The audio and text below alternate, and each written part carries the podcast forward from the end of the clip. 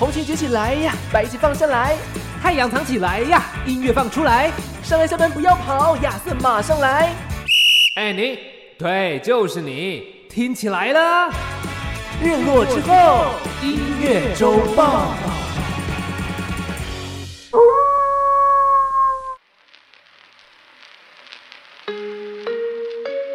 各位朋友，拄着困难的时阵，才知影学无够。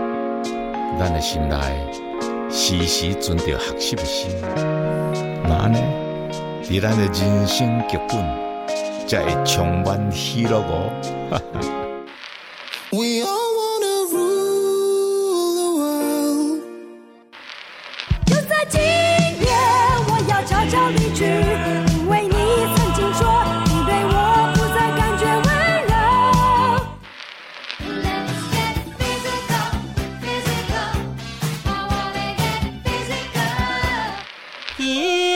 小姑娘，失恋的叹我，陪阮跳几年。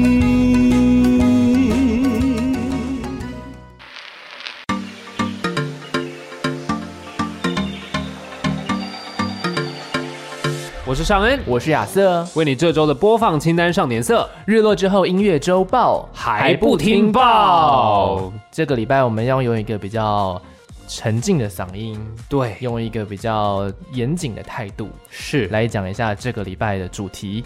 没错，没错，因为其实我相信大家在呃，对于这些音乐啊，持续被创作出来的时候，大家都会呃去聆听，然后这些歌曲会在你的心中留下一个呃蛮重要的地位。没错，可是演唱这些歌曲的歌手们，嗯，其实跟我们一样，都是这个肉体凡胎，对，肉体凡身呢，对，所以总有一天呢，可能会有这个陨落的状况。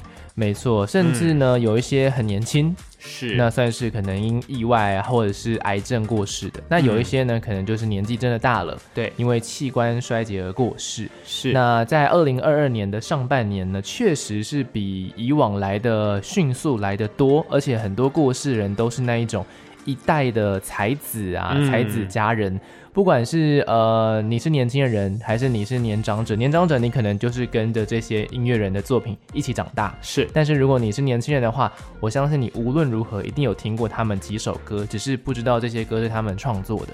对，因为其实音乐可能占据了我们，就是你生活当中，它会有一块地。可是这些歌手后来他们淡出乐坛，因为可能也不需要再抛头露面了。对，有了自己的生活之后，其实就跟一般人一样。嗯，那我们常常说生老病死是人生很正常的状态。没错，那来到了最后一个阶段，然后如何去面对，如何去接受，其实都是大家很需要去了解的课题。嗯哼，那像最近其实呃前两天吧，哦，我在华脸书对就看到了这个很多的。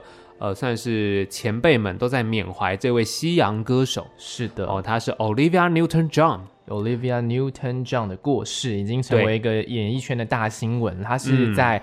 哇，是父亲节当天过世的，八月八号这一天。嗯，那大家开始缅怀之后，其实你就会发现，他呢虽然已经很久没有在这个荧光幕前，可是他的作品其实到现在偶尔我也还是会拿出来播放给大家听。嗯哼，对，那来讲讲他的故事好了。其实，呃，每一位歌手成功的背后。哦，都会有一段辛苦的过程，没错。那当然，以前那个时代跟现在这个时代那个努力的过程不太一样了。嗯，以前可能是机会比较难得哦，对，机会来了，你把握住就有机会。那可是现在就变成是机会要自己创造哦，对，那概念有点不一样。但是像 Olivia Newton-John，他其实在呃之前在他的那个年代。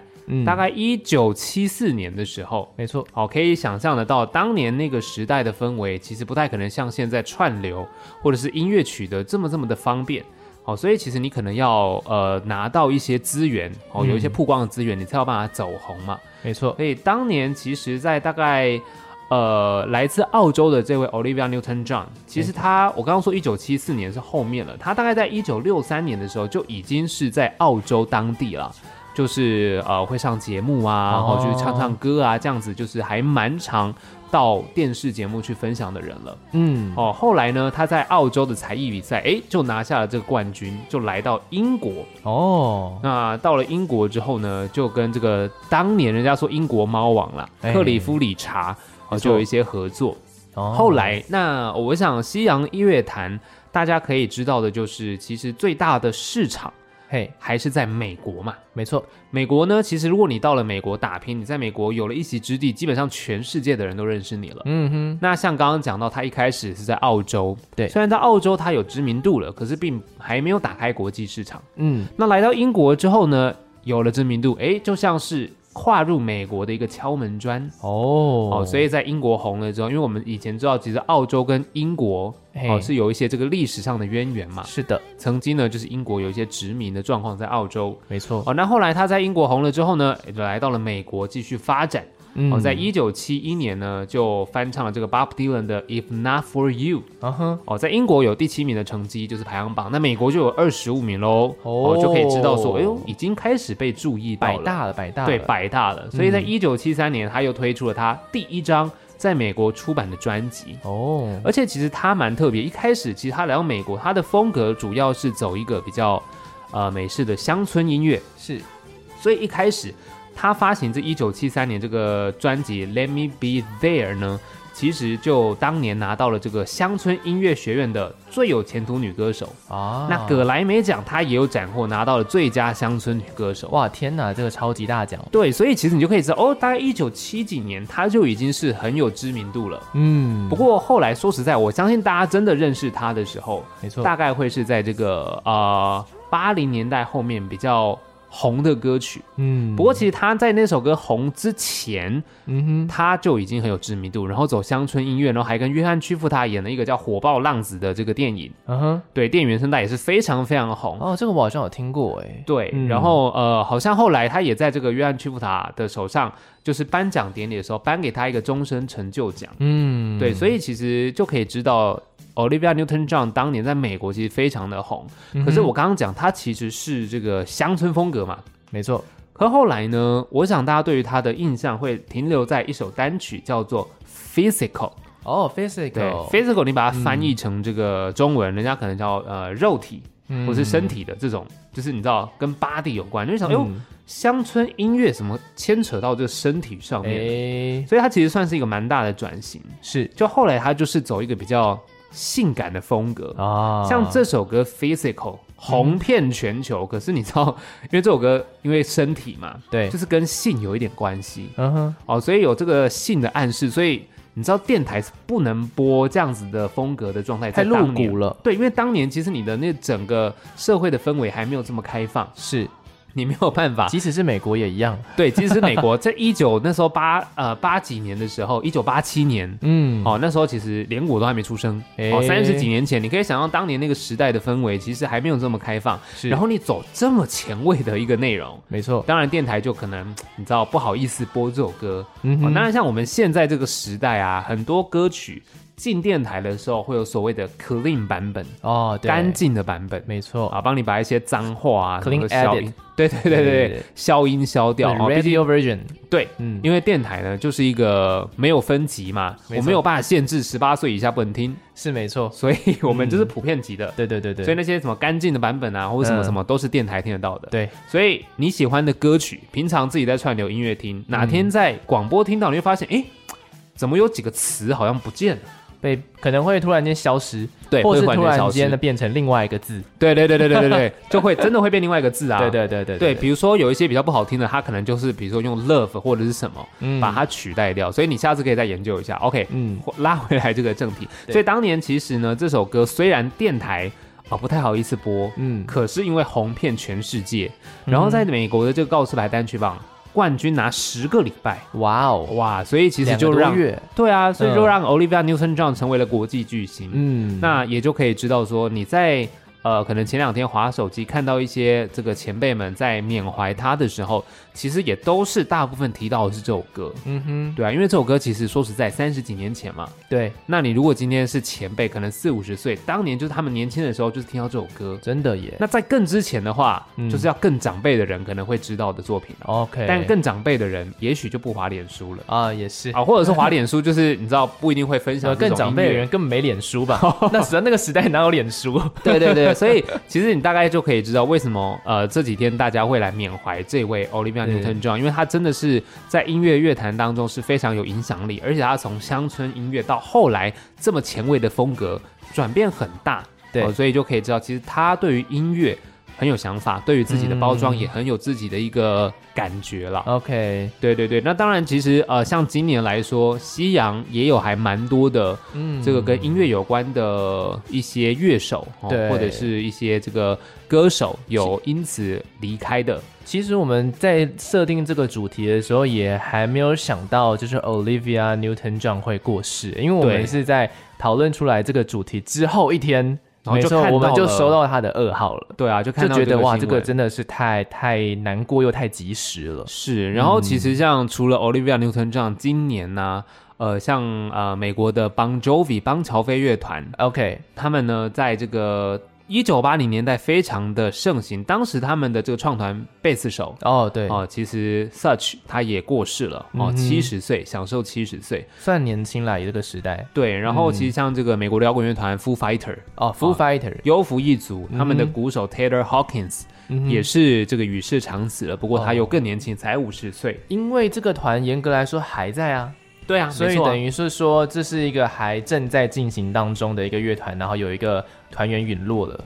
是。嗯，然后还有一组呢，就是在二零零九年出道的这个爱尔兰男子团体，嗯当年他们出道的时候，他们的单曲的那个受欢迎的程度跟一世代是一样的。哼，诶，其实当年这两大男子团体其实非常非常的火红，当然后来一世代更夯了嘛。是。那这一组团体叫做 The Wanted，The 望 Wanted 乐团。OK，啊，其实不是乐团啦，但中文翻译叫乐团就是 The Wanted 其实是那个男子团体。那当中他们的这个成员 Tom Parker，嗯哼，那在今年的三月份呢，诶，三十三岁而已，哇，哦超级年轻哎，对，罹患了脑瘤，哦。没有办法动手术，所以呢也就离开了大家。OK，所以其实很多时候我们都会觉得，哎，也许这些歌手艺人他们有很多的光环，是。他们有很多的资源，但其实他们就真的跟我们一开始讲一样，都是肉体凡胎啊。对，没错，对啊，他们可能留下了他们很精彩的这些生命故事或者是作品，继续的陪伴大家。嗯，对，所以其实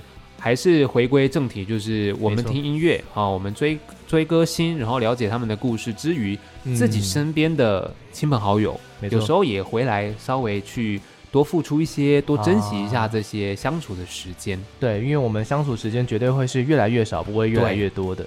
对，真的嗯要有这个概念呢，就是时间其实是越来越少的。对，如果当你知道这件事情的时候，你应该就可以调整一下哦。好像也许周末，如果你没有办法，如果你是这个北漂或者是在外地工作的，是。你没有办法回到爸爸妈妈哦，或者是你的家人身边，嗯至少可以打个电话嘛，真的。视讯什么的，其实它都是一个取代的方法。好，那这边呢，我想我们就一起来回味一下这个嗯今天我们一开始讲到 Olivia Newton-John，她这没错。首非常非常红、红遍全世界的单曲叫做《Physical》。听到的这首歌曲是来自 Olivia Newton-John 的经典单曲，叫做《Physical》。其实我觉得歌手啊这个职业非常的特别，其实跟嗯广播主持人一样有点特别。怎么说呢？因为我们其实无时不刻都在记录下自己曾经活过的痕迹。哦，对，对，作品都是我们的作品都痕迹。对啊，我们不会就是今天如果假如说哪一天突然间过世了，至少我们还可以透过这些歌曲，然后去听到哎他当时候的声音，嗯或者是我们也可以透过一些录音档哎来听到这些广播主持人曾经有说过的话。好像呢，哇，他还是持续的陪伴在大家身边的感觉。对，就是要感谢爱迪生啊，啊，赛迪生嘛，对。哦，对对对对，那个这个发明了留声机的部分。没错，谢谢。对对对，的确谢谢爱迪生，然后要谢谢发明那个广播讯号的人，是的。也要谢谢发明录音室啊，很多了。嗯，对，太多人要感谢人太多了，谢天吧。对，好的，嗯，那么呢，呃，今天呢，这个部分呢，想要来跟大家分享的是台湾，好、亚洲地区啦。不过我今天分享的应该大部分都是台湾人，嗯，对，那今年上半年呢，我整理出来大概有几位也是非常重要巨擘级的人物，那主要都是在音乐乐坛，因为嗯。像是其实，在影视圈也非常的多人在今年的上半年度就是离开我们了，像是是。呃那个我们很常在一些偶像剧里面看到的，或是电影当中看到的，像是顾宝明啊，嗯，像是明金城啊，对，这些人其实也都在、哦、上半年的时候正式的离开我们了。是的，没。错。然后也包括了呃，布袋戏的大师，嗯。对，那个其中的一位是负责雕偶的徐炳元先生，徐炳元大师。还有另外一位是八音才子黄文泽大师，嗯。还有黄文耀，他们呢也都是正式的啊离开了这个世界，也都是在今年的上半年度的时候发生的事情。所以说，呃，我在整理出这些名单的时候，突然间发现说，好像是那一种怎么说上一个世代的，呃，或者是上嗯。上个世代的那一些很重要，帮我们建立起很多可能娱乐产业啊，可能戏剧工业啊这些的巨擘级的人物呢，好像随着时代的洪流，有一点是不是真的要消失在我们的那个眼前了？那个所谓的传统，所谓的最基础的那些人物们，嗯，对，有一种那未来的话，就要靠我们，我们继续来努力的把他们那个建立起来的基业继续壮大下去。对，就他们在这一幕呢，已经是落幕了。对至于下一幕啊，就会是我们接下来的人要继续的去把它演出演好。没错，嗯，好的，那今天呢，来跟大家分享，其实呢，很可怕的一件事情是，几乎是一个月一个。哦，对，一个月平均有一个很厉害的人就是过世了。嗯那一月份的话，目前是没有整理到，但是二月份开始的话，有一位台湾的台语歌手，好是像景广的一个大家应该都有听过他的歌，嗯他的名字叫做叶圣清。是对，哇，他其实年纪也算是很年轻啊，因为他是过世的时间是四十七岁。对，那除了说他是一位音乐呃歌手之外呢，他呢也是帮了非常多不同的台语歌手们创作过。嗯。所以说，如果你你一定有曾经有听过他所创作出来的作品，那他是因为癌症的关系就离开了我们。是的，然后在三月份的时候呢，今年的那个金曲奖，对，有一个特别贡献奖，就是今年颁了两个嘛，那一个嗯还活着，一个，然后另外一个是就是很不幸的是在今年初的时候过世的秋晨，对。对，他是秋秋合唱团的团员之一啦，那里面呢也有非常多他的作品，也都是呃由他所词曲创作的，嗯，像是呢很有名的小茉莉，啊哈，小茉莉，对，请不要把我忘记那首歌，还有对对。对，看我听我，还有就在今夜，嗯。呃，河堤上的傻瓜，对，为何梦见他？这其实所有的歌都是很知名的，是啊，都是他创作的哦。都是他创作的，而嗯且呢，那个都是那时候校园民歌时代所创作出来的歌，应该说那是后校园民歌时代创作出来的歌。对对对，我为什么会说后校园民歌时代呢？是因为我们曾经在呃差不多一九七零、一九八零年代那个时候有一个很盛行的校园民歌，嗯但是呢，因为呃这个秋晨他是一个个性非常特别的人，是他不只是反。呃，当时候太多人唱西洋歌这件事，嗯他也反校园民歌。哦，也反校园民歌啊。对，因为他说呢，哎，这些校园民歌，因为有很多很多次，他都有被邀请到，可能参加什么民歌四十、对，民歌四五这些演唱会，他都没有参加。嗯哼，对，永远都是那个娃娃金志娟代表参加。对对对，他就说呢，呃，这些民歌必须要经过时代的考验，然后才是真正的民歌，而不是说我们今天去呃塑造出说哇这些歌多么好听，多么的有历史年代感，那个其实不一样的，因为对他们来说。哦这些歌都只能叫做校园小品，而不是嗯真正的民歌歌曲。哦，对，所以他那时候创了秋秋合唱团，也是想要用这种比较摇滚的曲风，嗯来去呃稍微的批判一下那个时候有点太过小清新的校园民歌们。对对对他一直都是以这样子非常怎么说，非常有个性的有想法态度，对，嗯然后出现在这个乐坛，也难怪影响了非常多人。对，而且他是我们学长，没错，正大的。对，正大新闻系还是嗯吉他社社长。哦哟，对，如果是曾经有待过那个正大吉他社的朋友，就是你是学长哎、真的是认真真的学长哎、认真的哦，是真的是学长。，对，资深学长，那也因此得到了特别贡献奖。嗯那是在三月二十四号的时候，七十二岁的享受。对，OK。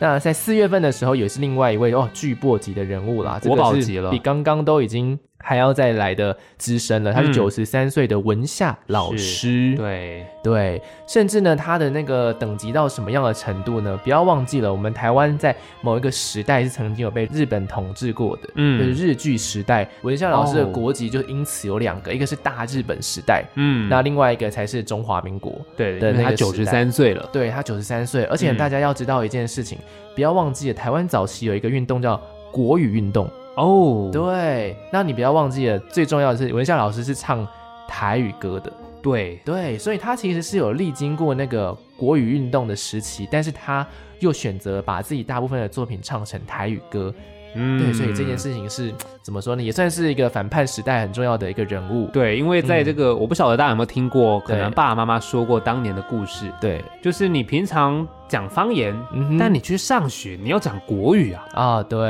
然后那是一个转换有点辛苦的时候。是的，所以刚刚亚瑟讲的，他是一个有点反叛当时社会，没错，因为他的作品是台语，可是当年是国语运动。真的。当他推出这些作品的时候，你要知道他可能必须承受的压力有多大。是，嗯。所以那时候文夏老师当然也有受过一些日本的教育，所以他大概也是懂一些日文，所以他那个时候最早期最早期呢就创下了把日文歌翻成台语歌这件事情。哦，所以说我们会听到很多很多的台语歌啊，其实都是有他的那个作曲，我们其实都发现他写日本曲。嗯对，可能不清楚是谁做的，但是他也许是日本的民谣，对也许是日本就他们口耳相传的一些流行歌。嗯哼，那他们微笑老师就是用用他的音乐才华，把这些变成了我们台湾人哎都听得懂的台语作品。是的，所以说他呢，呃，活到了差不多是今年的时间，那是九十几岁一个年纪了。，对，就代表说他见证了一件事情。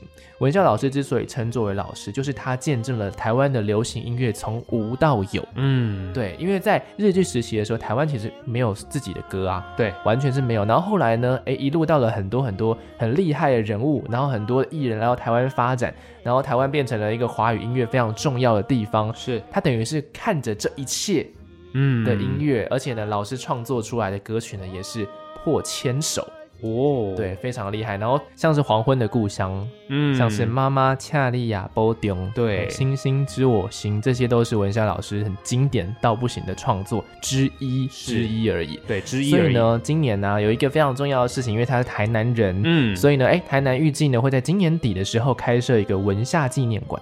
对，对他就是这么一个重要的一个人物，让我们能够甚至帮他开一个馆，对对，来记录他曾经有的丰功伟业。是的，好的，那刚刚讲完这四月份，五月份的话有另外一位音乐人，他的名字叫做陈道明。陈道明，对他呢是音乐创作人，他自己嗯好像比较没有自己的歌。嗯那他是帮张信哲、还有哦伍思凯、还有柯以敏这些人写下非常多经典的歌曲。嗯，那也陆续捧红一些人，因为他其实算是幕后人员啦。对，没错，对，那不只是在台湾呢，其实在中国也有嗯很多的艺人也是靠他捧红的。哦，对，他的那个过世的消息一出，他是六十六岁过世的，嗯那就是海内外就是一堆的呃，不管是你在脸书上面会看到，你也会在微博上面看到，就是悼念他的一些贴文。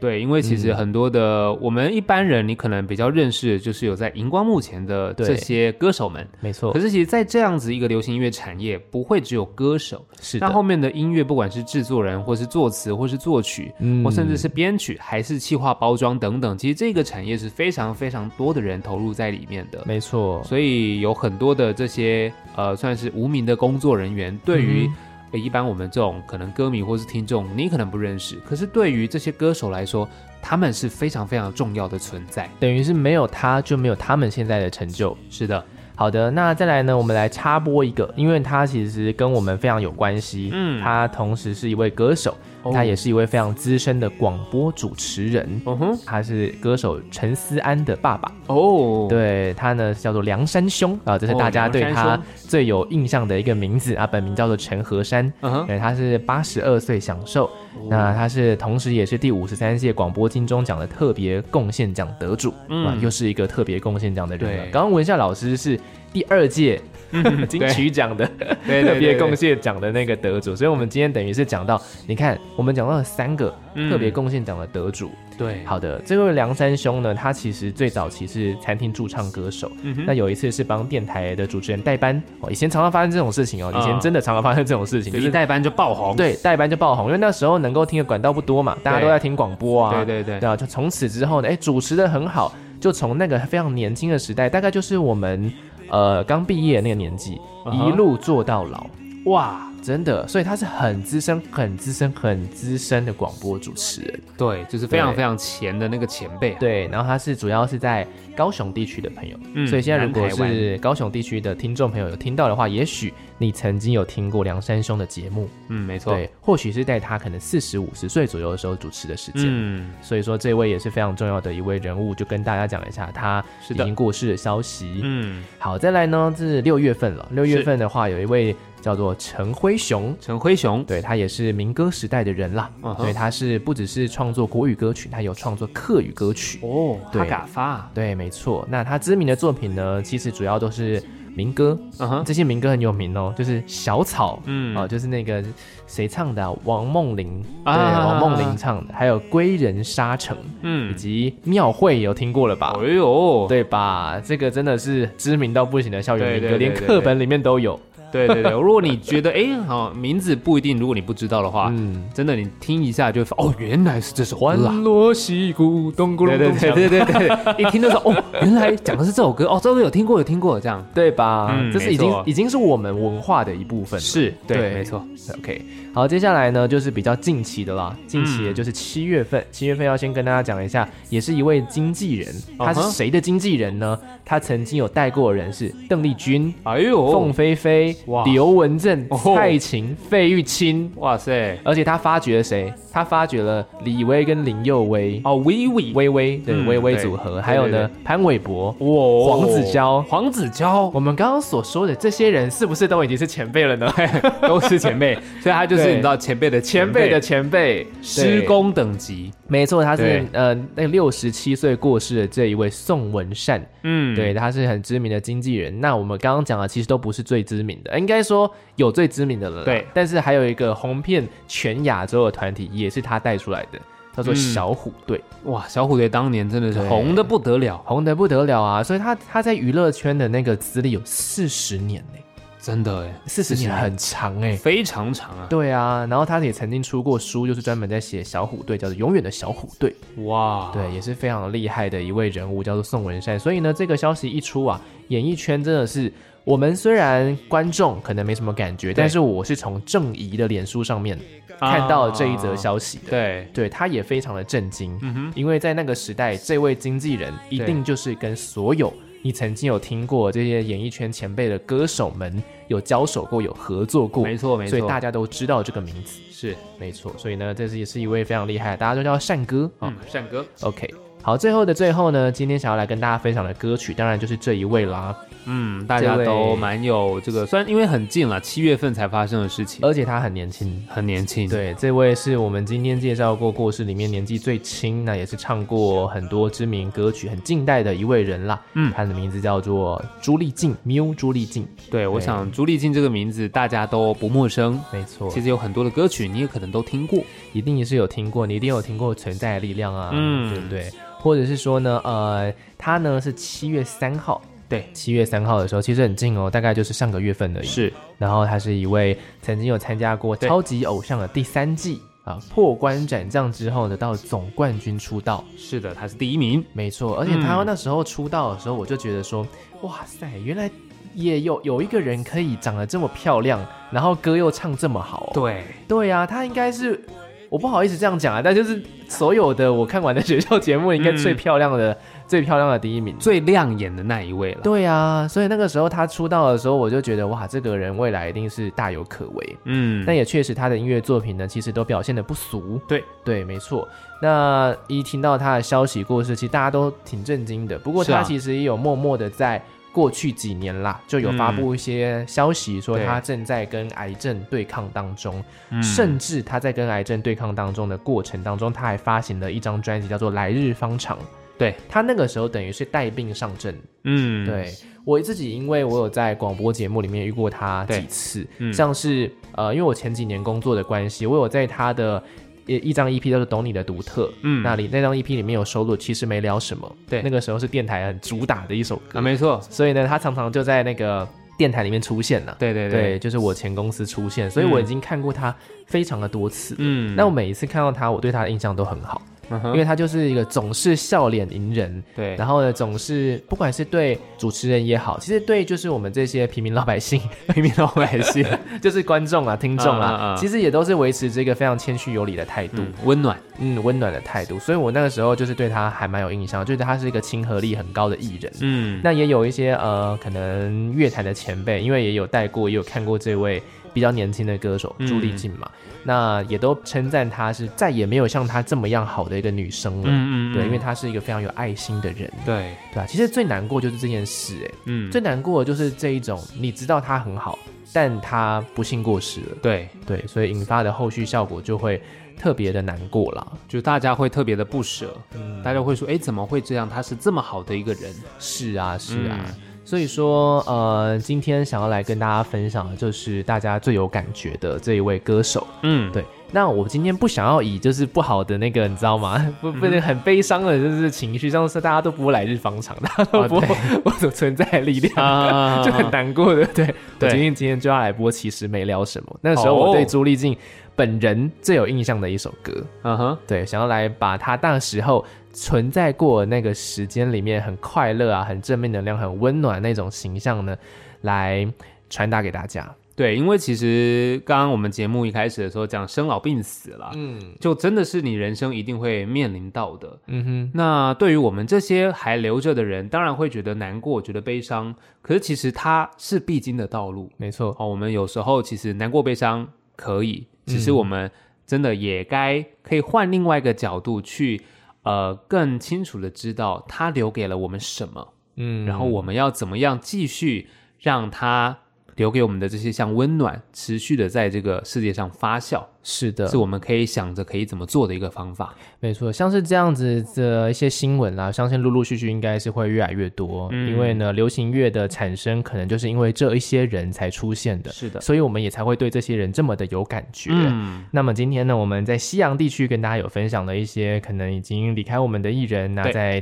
台湾地区呢，其实也分享了一些作品。那当然还有一些其他领域的，那不管是音乐圈也好，或是说你很重视的体育圈呐、或是一些其他的圈子里面的人都好，都要把握他们以还在的时候呢，哎，好好的关注一下，好好的听歌，好好的支持他们，让他们呢能够留下一个最美好的回忆。是的，嗯没错。好的，那今天节目的最后呢，要来跟你分享的是朱丽静的。其实没聊什么，但我们今天其实也聊很多啦聊。了很多，真的是聊了很多啦，真的就是今天算是走一嗯个比较不一样的风格呈现。没错，对对对，我今天其实走的应该是比较像，真的是像日落之后才会聊的话题。哦，就是比较你到深夜了，没错，聊一些可能是比较严肃或者是小酒。哦，对，嗯就是有一些生命的课题啦。没错，没错，嗯我们自己人生的课题了。是的，好的，那我们一样在下周的同一时间，礼拜五的凌晨一点钟，一样会有日落之后音乐周报。我是亚瑟，我是尚恩我，们下周见喽，拜拜。